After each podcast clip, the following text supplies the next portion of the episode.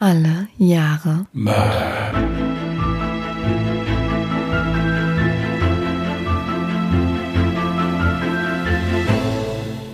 Herzlich willkommen zu Alle Jahre Mörder, der True Crime Podcast mit Christian, hallo. Und Jasmin und Phoebe, die gerade übrigens auf meinem Schoß liegt und hoffentlich ganz still bleibt. ja, wir wünschen euch einen schönen Sonntag. Es ist auch schon Sonntag. Ja, also wir Schweig still. li- live on tape quasi, ja. Ja, jetzt kannst du es auch ruhig sagen. Wir haben Sonntag 1.35 Uhr. Es war für uns beide eine, eine stressige Woche. Ja. Und wir waren mit den Fallbearbeitungen etwas hinten dran. Ich hab's auch nicht geschafft, was fertig zu machen. Deswegen haben wir uns jetzt hier des Nächtens mal verabredet und nehmen jetzt noch in aller Ruhe den Fall auf. Und dann wird das auch gut werden. Jasmin hat einen interessanten Fall vorbereitet. Wie ist denn dein Bewertungsaufruf so gelaufen bei Apple Podcasts und so weiter? Also man kann ja auch bewerten, ohne einen Kommentar zu hinterlassen, aber ich habe eine neue Bewertung mit Kommentar gesehen und habe mich sehr darüber gefreut. Gut, und du meinst, den anderen haben schlicht und ergreifend die Worte gefehlt quasi. Wahrscheinlich. Falls Wahrscheinlich. ihr noch ein paar nette Worte für uns übrig habt und diesen Podcast über Apple Podcasts hört, dann hinterlasst doch gerne mal eine Bewertung. Darüber würden wir uns natürlich wahnsinnig freuen. Gut, ich hatte bei Instagram ein Foto gepostet mit der Jahreszahl und diesem Zettel, den ich ja posten sollte, wo ich mich zwischendurch immer so künstlerisch mal etwas verwirklicht habe drauf. Aber viel zu spät übrigens. Ja, besser spät als nie, ja. Habe dafür auch ganz viele nette Fallvorschläge bekommen. Die hatten nur ein Problem, sie waren alle nicht das 91. Es waren aber ein paar sehr interessante Fälle dabei. Ich habe mir die alle mal archiviert für den Fall, dass ich das entsprechende Jahr mal ziehe.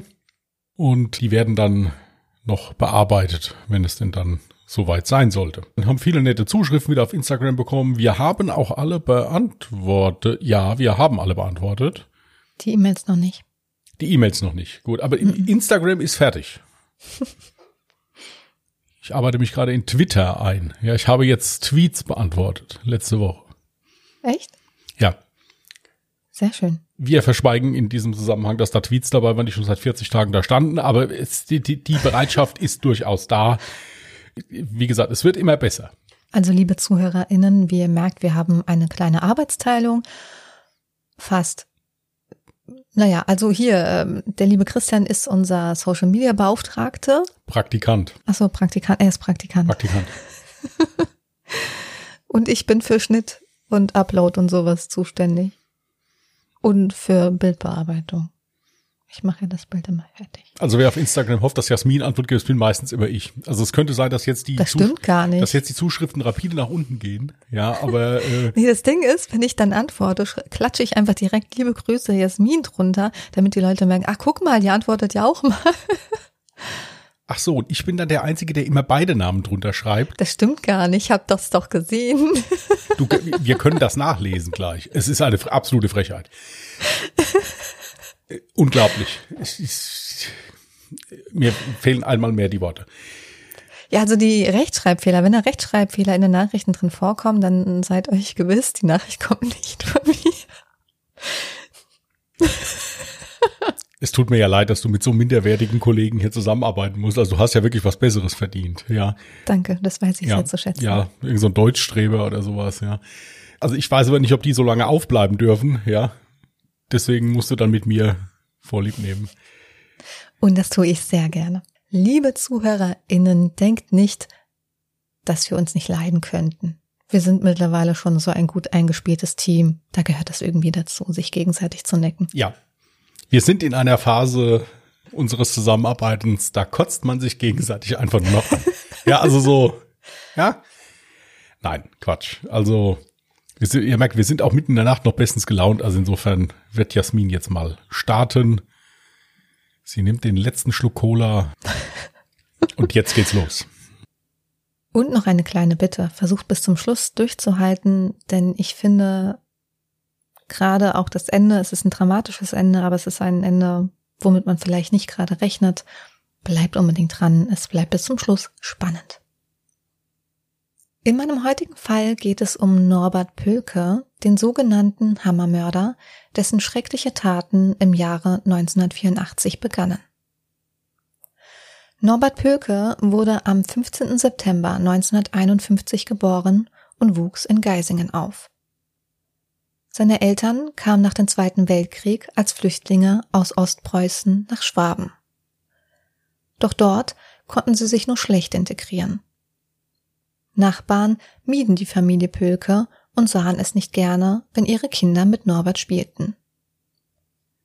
Dies führte dazu, dass Norbert immer wieder riskante Mutproben startete, um so Anerkennung und Aufmerksamkeit von seinen Mitschülern zu bekommen. Und es schien zu funktionieren. Die Mutproben schafften ihn zumindest für kurze Zeit Respekt. Doch Freunde findet er dadurch nicht. Er bleibt der asoziale Außenseiter und ist die meiste Zeit allein. In der Urlaubszeit fährt seine Familie ein paar Mal nach Italien zum Camping. Für Norbert ist es immer eine glückliche und unbeschwerte Zeit. Dort spürt er nicht mehr den ständigen Streit seiner Eltern oder die ständige Ablehnung seiner Mitschüler. Doch mit dem Ende des Urlaubes endet auch jedes Mal der Traum von Geborgenheit und Anerkennung. In dieser Zeit unternimmt er sogar einen Selbstmordversuch und schneidet sich die Pulsadern auf. 1968 ließen sich seine Eltern scheiden und er zog mit seiner Schwester zu seiner Mutter nach Strümpfelbach. Mit 17 begann Norbert eine kaufmännische Ausbildung bei der Firma Kelple, einem Hersteller für Baumaschinen, Motoren und Nutzfahrzeuge. Jedoch verlor er kurze Zeit später den Ausbildungsplatz, da er mehrfach unentschuldigt gefehlt hatte. Nach einer Tätigkeit als Hilfsarbeiter besuchte er die Polizeischule in Stuttgart. Während seiner Ausbildung lernte er seine spätere Frau Ingeborg kennen. Die Aufnahmeprüfung für die Polizeischule hat er 1972 im zweiten Anlauf bestanden und war schließlich Polizeibeamter im mittleren Dienst im Land Baden-Württemberg. Später, ab 1982, war er als Polizeiobermeister bei der Hunderstaffel Stuttgart-Mühlhausen beschäftigt. Doch nicht nur beruflich, sondern auch privat ging es aufwärts. 1976 heiratete er Ingeborg und sie ziehen zunächst in eine Stuttgarter Altbauwohnung. Das Paar bekam drei Kinder zwei Jungen und ein Mädchen. Doch als das dritte Kind zur Welt kommt, wird es ihnen zu eng in der Stuttgarter Altbauwohnung. Die Familie beschließt, nach Strümpfelbach umzuziehen und auf dem Grundstück der Mutter zu bauen. Er schien ein normales und glückliches Leben zu führen. Zu seinem Glück kam sogar noch ein Lottogewinn in Höhe von 36.000 D-Mark hinzu. Mit dem gewonnenen Geld baute sich die Familie Pölke das Eigenheim in Strümpfelbach.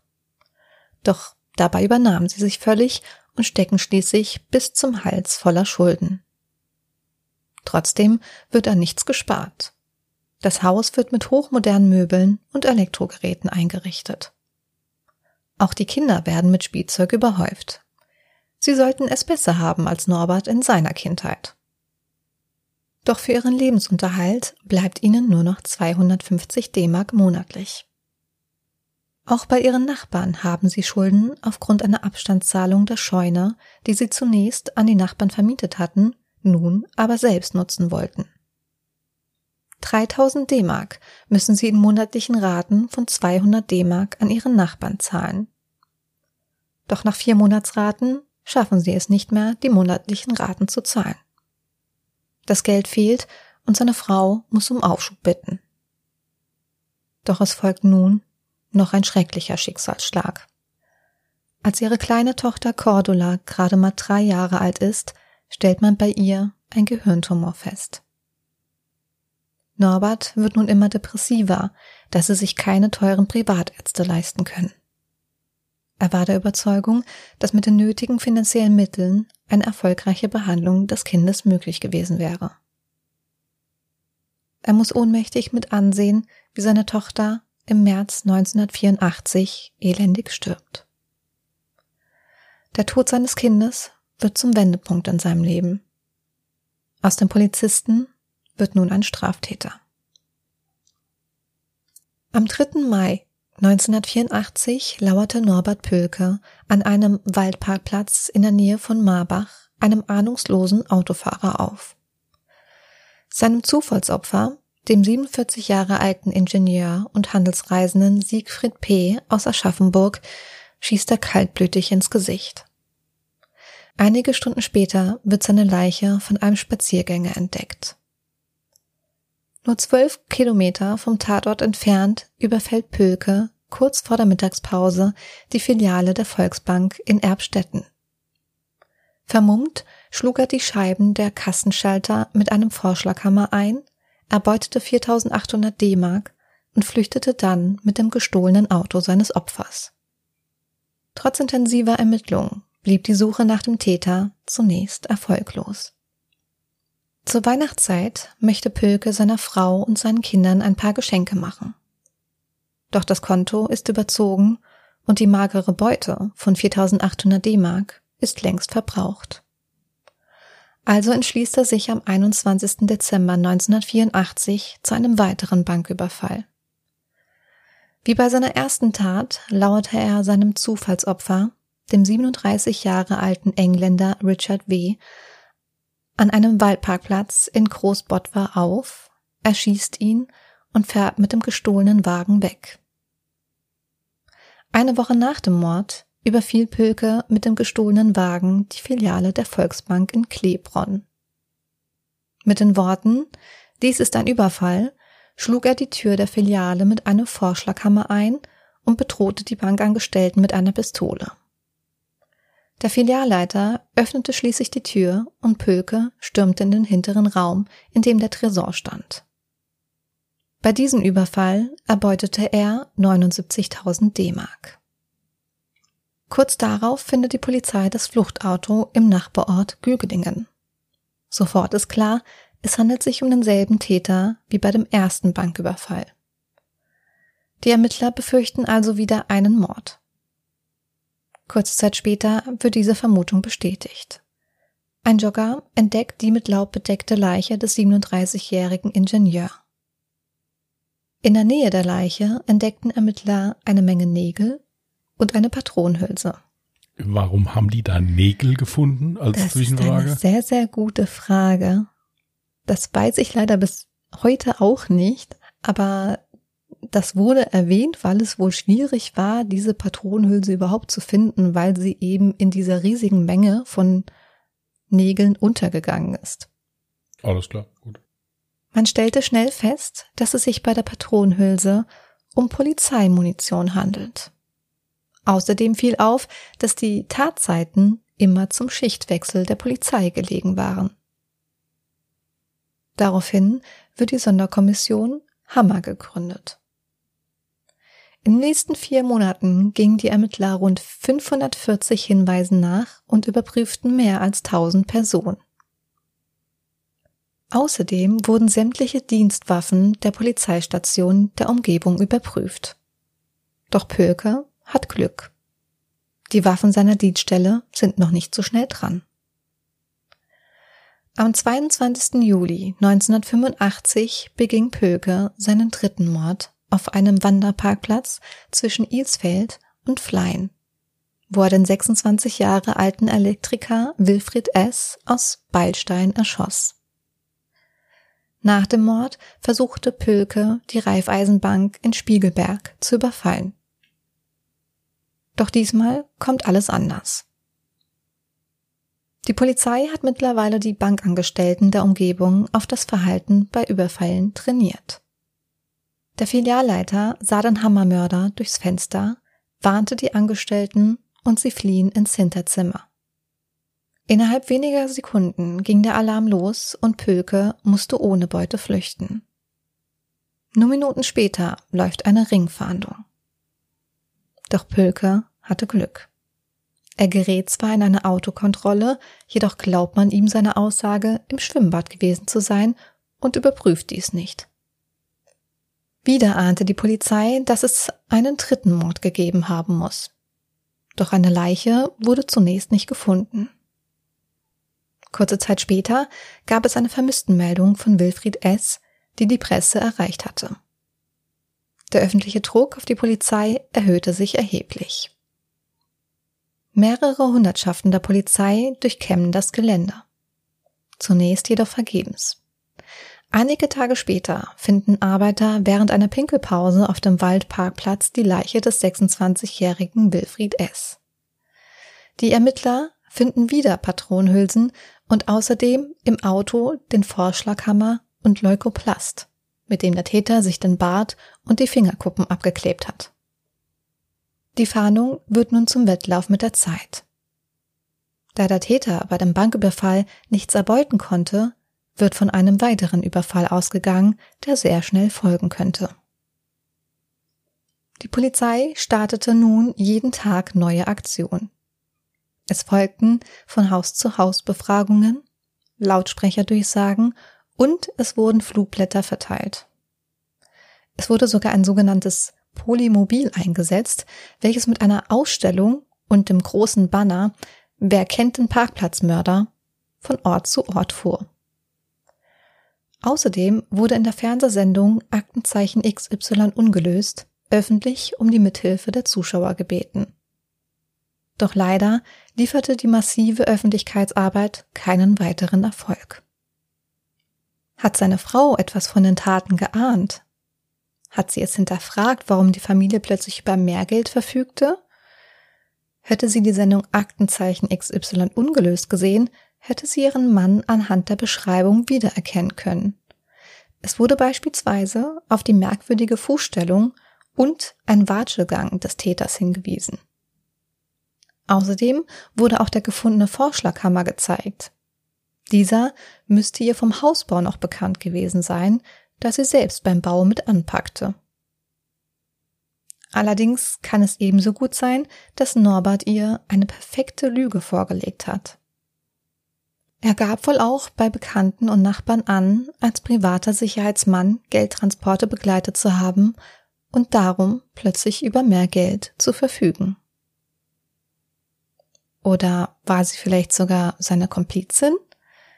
Dies wird allerdings ausgeschlossen. Auch wenn manche Zeugen eine zweite vermummte Person bei den Banküberfällen gesehen haben wollen. Im August 1985 kam endlich eine Erfolgsmeldung. Auf einem Rastplatz wurde die Verpackung einer Polizeiwaffe gefunden.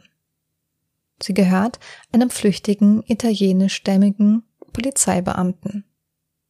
Die Fahndung läuft. Noch bevor dessen Schuld bewiesen ist, bringen Zeitungen die Meldung, dass der Hammermörder gefasst sei und aus den Reihen der Polizei stammte. Der Verdacht gegen den jungen Polizisten erwies sich jedoch als unbegründet. Doch die Öffentlichkeit war nun informiert, dass der Hammermörder wahrscheinlich ein Polizeibeamter ist und das Misstrauen der Bevölkerung gegenüber der Polizei wuchs. Noch ahnte keiner, dass Pölke hinter den Taten steckte. Bald darauf bekommt er Streit mit einem Nachbarn. Es geht um Schulden in Höhe von 10.000 D-Mark. Langsam wird im Dorf Strümpfelbach über die Familie Pölke getuschelt. Norbert Pölke schlägt am 27. September 1985 zum vierten Mal zu. Jedoch geht er diesmal völlig anders vor als sonst. Er überfiel die Raiffeisenbank in Rosenberg, ohne sich zuvor durch einen weiteren Mord ein Fluchtfahrzeug zu beschaffen. Und er vermummte sich diesmal nicht und hatte auch keinen Vorschlaghammer dabei. Seelenruhig betritt er die Filiale, fängt erst dann an, sich zu maskieren und zieht seine Waffe.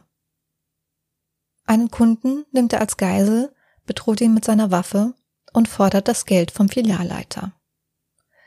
Er erbeutete 11.000 D-Mark und flüchtete anschließend mit dem Fahrzeug des Bankkunden. Die Polizei kann diesmal ein Phantombild des Täters erstellen, das sehr große Ähnlichkeit mit Pülke besaß. Von Augenzeugen wurde er wie folgt beschrieben. Stämmig, Bauchansatz, dicke Augenbrauen, schwarzer Vollbart und schwarze Haare. Die Sonderkommission Hammer vermutete hinter diesem Bankraub allerdings nicht ihren gesuchten Hammermörder, da die Tat nicht dem bisherigen Modus operandi entsprach. Erst Anfang 1985 gerät Pölke in Verdacht, als während einer Terroristenfahndung die Polizei Schließfächer im Bahnhof Ludwigsburg öffnet und dort Teile einer Polizeiuniform, die Verpackung einer Sturmhaube und einen Brief adressiert an Pölke findet. Die Soko Hammer verhört ihn nun. Doch er hat zum letzten Mal Glück und schafft es, sich herauszureden. Er gab an, er habe die Uniform in das Schließfach getan, weil er zum Geburtstag seiner Schwiegermutter gefahren sei und die Uniform nicht mitnehmen wollte. Es wird zwar überprüft, ob die Schwiegermutter zu dem angegebenen Tag Geburtstag hatte, jedoch nicht, ob er auch bei der Geburtstagsfeier anwesend war. Ebenso werden seine falschen Alibis nur halbherzig geprüft. Ihm werden schließlich Fingerabdrücke abgenommen und er wird aufgefordert, eine Blutprobe im Krankenhaus in Marbach abzugeben. Doch zur Blutprobe ist er niemals gegangen, da diese ihn entlarvt hatte. Beim ersten Banküberfall hatte er sich nämlich an Glassplittern verletzt. Er weiß zudem, dass seine Dienstwaffe zu diesem Zeitpunkt gerade überprüft wird. Und er weiß, dass es nur noch eine Frage von wenigen Tagen ist, bis er überführt werden könnte. Er meldete sich also in der ersten Oktoberwoche krank und wird nie wieder zum Dienst erscheinen. Am 13. Oktober 1985 tötete Norbert Pölke seine Frau, die gerade auf dem Sofa saß, mit einem Schuss in den Kopf und schleifte ihre Leiche anschließend ins Badezimmer und wickelte sie in eine Decke ein. Die beiden Söhne lagen schon in ihren Betten. Seinem ältesten Sohn schießt er ins Gesicht. Das Kind ist auf der Stelle tot. Dann nimmt er seinen vierjährigen Sohn und fährt mit ihm ohne Gepäck oder dem Geld aus dem letzten Banküberfall nach Brindisi in Süditalien. Dieser Ort war für ihn eine heile Welt. Die Erinnerungen einer unbeschwerten Zeit aus seiner Kindheit wollte er nun mit seinem jüngsten Sohn noch ein letztes Mal teilen. Er wollte seinem Sohn noch ein paar glückliche Tage schenken. Tage, wie er sie selbst als Kind erlebt hatte. Sie besuchten unter anderem ein Safari-Zoo und Norbert kaufte seinem Sohn einen riesigen Plüschlöwen. Am Abend des 21. Oktober werden sie in Savelitri in einem Restaurant zum letzten Mal gesehen. Am nächsten Tag fährt Pülke in Torrekane an den Strand. Am Nachmittag werden Spaziergänger auf das Auto aufmerksam. Sein vierjähriger Sohn Gabriel liegt auf dem Rücksitz. Pülke hat ihn mit einem Schuss ins Gesicht getötet. Danach richtete er sich selbst. Er liegt auf dem Beifahrersitz, die Pistole in der linken Hand und dem Daumen am Abzug. Ja, das ist ein ziemlich heftiger Fall mit einem sehr heftigen Ende. Ja. Weißt du, was das Schlimme ist?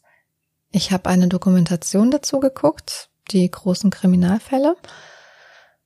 Und das Heftige war am Schluss, also deswegen mal Triggerwarnung, wenn ihr das nicht sehen könnt. Ich war auch etwas schockiert darüber. Dort wird am Ende tatsächlich auch ein Bild gezeigt von dem Auto und den zwei Leichen im Auto. Zwar schwarz-weiß, aber das war schon sehr grausam anzusehen. Also als du mir jetzt heute, als wir gestartet haben, den Titel gesagt hast, da wusste ich, der Fall sagt mir was. Ich hätte das jetzt so nicht mehr wiedergeben können, aber ich meine, diese Dokumentation vielleicht auch irgendwann schon mal gesehen zu haben oder zumindest mhm. äh, meine ich mich dunkel zu erinnern. Ja, ist heftig. Vor allen Dingen drängt sich einem so ein bisschen der Verdacht auf, dass der im Prinzip schon längere Zeit damit gerechnet hat, dass er erwischt wird und mehr oder weniger schon sich alles so zurechtgelegt hat für den, für den Abgang. Ich bin mir da nicht so sicher, ob er davon ausgegangen ist, dass er irgendwann erwischt wird. Es gab auch Zeugenaussagen von ehemaligen Kollegen, die gesagt haben, er hörte mal während der Dienstzeit darüber geredet und war der Überzeugung, dass der Hammermörder definitiv nicht gefasst werden kann, sondern nur, wenn er sich selber stellen würde. Also er war schon davon überzeugt, dass er wohl sehr intelligent gearbeitet hat. Was ich auch höchst interessant fand, war die Tatsache, dass er sich ja extra den Bart und die Fingerkuppen abgeklebt hat, um so seine Spuren zu beseitigen. Was ich aber merkwürdig fand, warum hat er denn an den Tatorten nicht dafür gesorgt, dass auch die Patronhülsen nicht mehr anwesend waren, weil das hat ihn ja mehr oder weniger ja dann auch entlarvt. Bei dem letzten, bei dem letzten Banküberfall, ja, da bin ich mir sicher, da hat er wahrscheinlich schon aufgegeben und hat sich gedacht, naja, gut, jetzt ist eh zu spät, jetzt werde ich irgendwann geschnappt. Ja gut, und es ist halt auch eine sehr martialische Art gewesen, wie er diesen Banküberfall durchgezogen hat. Also das war jetzt nichts mit unauffälligem Arbeiten. Ich meine, wenn ich mit dem Vorschlaghammer da reingehe und da erstmal die Tür eindresche, mhm. ja, also die Wahrscheinlichkeit, äh, dass da dann relativ schnell ein Polizeiaufgebot da ist, ist natürlich höher, als wenn ich jetzt still und leise in eine Bank gehe, die Waffe dahin halte, wegen mir noch ein Zettel, wird hier öfters dann einfach nur rübergegeben, was die zu machen haben. Mhm. Und dann ist gut. Also das, das ist das eine. Mit dieser Aussage bei seinen Kollegen könnte es vielleicht sein, dass er vielleicht auch einfach nur mal so ein bisschen auf den Busch klopfen wollte und mal hören wollte, wie weit die Ermittlungen sind. Ist möglich. Weiß ich nicht. Würde ich auch so denken. Aber es ist für einen Polizisten, der ja halt auch so die Gegebenheiten kennt, wie schnell die Polizei gerufen wird, wodurch die Polizei gerne gerufen wird, finde ich halt den, den Tathergang der Überfälle, wie gesagt schon, also von unauffällig ist das nicht. Ja. Nee. Ich muss aber ganz ehrlich sagen, am Anfang hatte ich den ersten Gedanken, eigentlich könnte man schon fast Mitleid für diesen Mann haben und auch nachvollziehen können, warum er die Bankräuber gestartet hat. Was ich allerdings nicht nachvollziehen kann, ist, warum er dann für das Fluchtfahrzeug die Besitzer dann jeweils immer vorher umgebracht hat. Meiner Meinung nach wäre das gar nicht notwendig gewesen. Diese hätte er ebenso gut mit seiner Waffe bedrohen können und so eben das Auto einfordern können. Nach dem Tod seiner Tochter kann man irgendwie nachvollziehen, dass er es dann einfach leid war, dass ihm seine Geldsorgen einfach so viel im Leben kaputt gemacht hat. Er war ja der völligen Überzeugung, mit genug finanziellen Mitteln wäre es möglich gewesen, seine Tochter mehr oder weniger zu heilen oder ihr zumindest ein längeres Leben zu bescheren.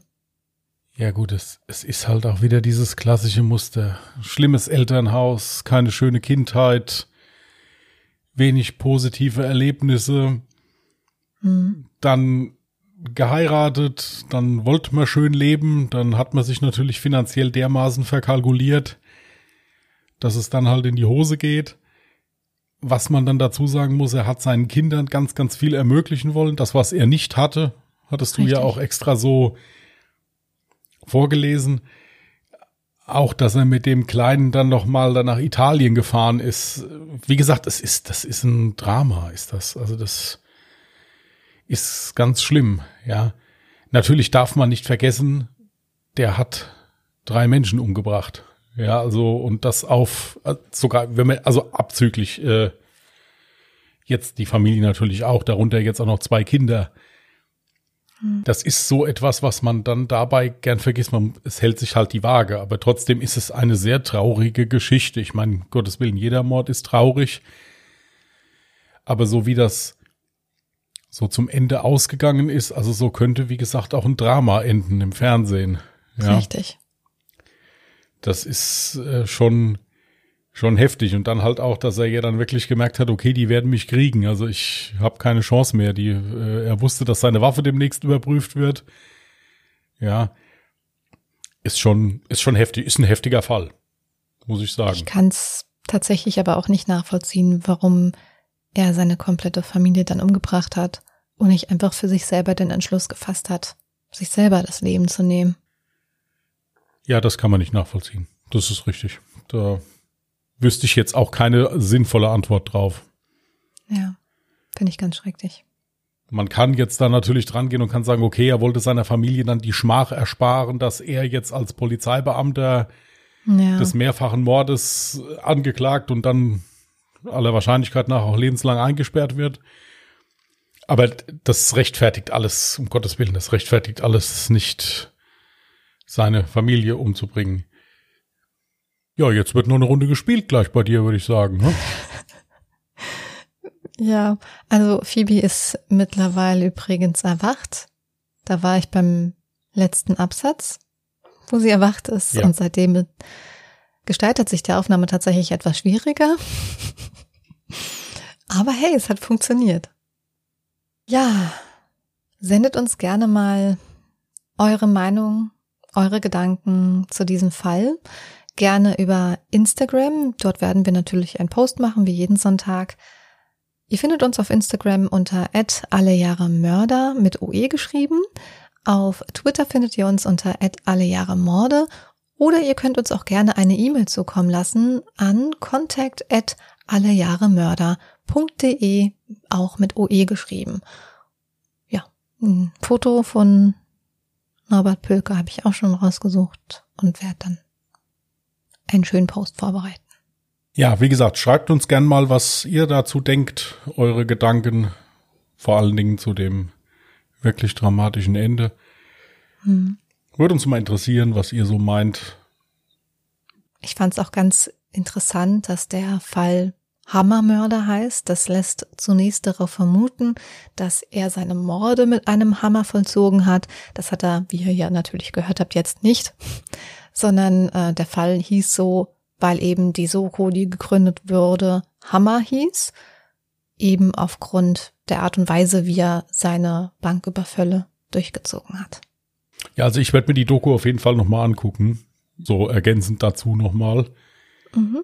Wie gesagt, schreibt uns gerne mal eure Meinung. Es ist jetzt ein Fall, wo man ehrlich gesagt jetzt hinterher auch nicht mehr so viel diskutieren kann drüber. Also es zieht einen auch wirklich so ein kleines bisschen runter. Ich meine, dass wir hier nie über spaßige Sachen reden, ist bekannt, aber gerade so das Ende, muss ich sagen, das finde ich sehr, sehr dramatisch. Also das ist Ich wirklich. muss auch ganz ehrlich heftig. sagen, da hatte ich auch schon Tränen in den Augen, als ich das Ende äh, gelesen habe und dann, als ich dann später noch die Dokumentation dazu gesehen hatte und dieses Foto dazu, wie gesagt, Triggerwarnung, guckt es euch nur an, wenn ihr der Meinung seid, dass ihr für sowas stark genug seid. Das war übrigens Phoebe. Ja, jetzt wird die Katze berühmt, sie war jetzt auch mal zu hören. Gut, dann äh, muss ich jetzt hier kurz mal etwas vorbereiten.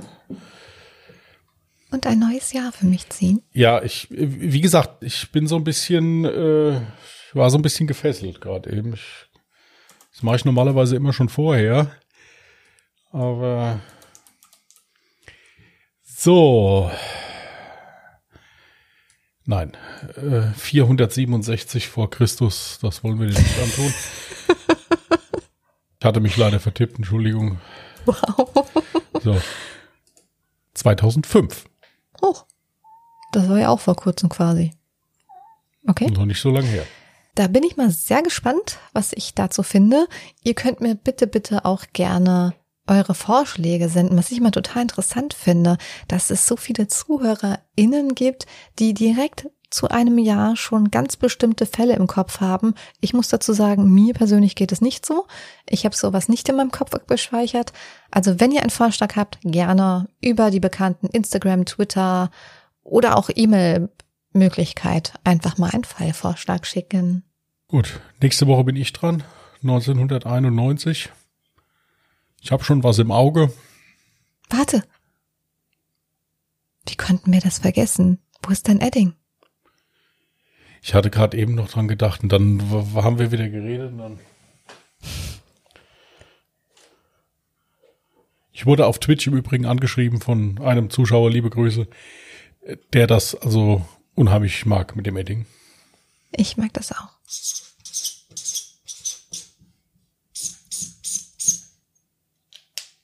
Du hast es viermal unterstrichen, oder? Extra für dich hier. Oh, Genau, oh, sieht voll schön aus. okay, ich würde sagen, bevor wir jetzt total gaga, wir haben übrigens mittlerweile 2.23 Uhr. Ja. Jetzt wisst ihr, wie lange eine Rohaufnahme ist von unserem Podcast. Gut. Dann wünschen wir euch einen schönen, ruhigen und gesunden Wochenstart. Passt gut auf euch auf. Mhm. Wir würden uns dann verabschieden in die Nacht beziehungsweise in den frühen Morgen. Bleibt anständig. Bis dann. Tschüss. Tschüss.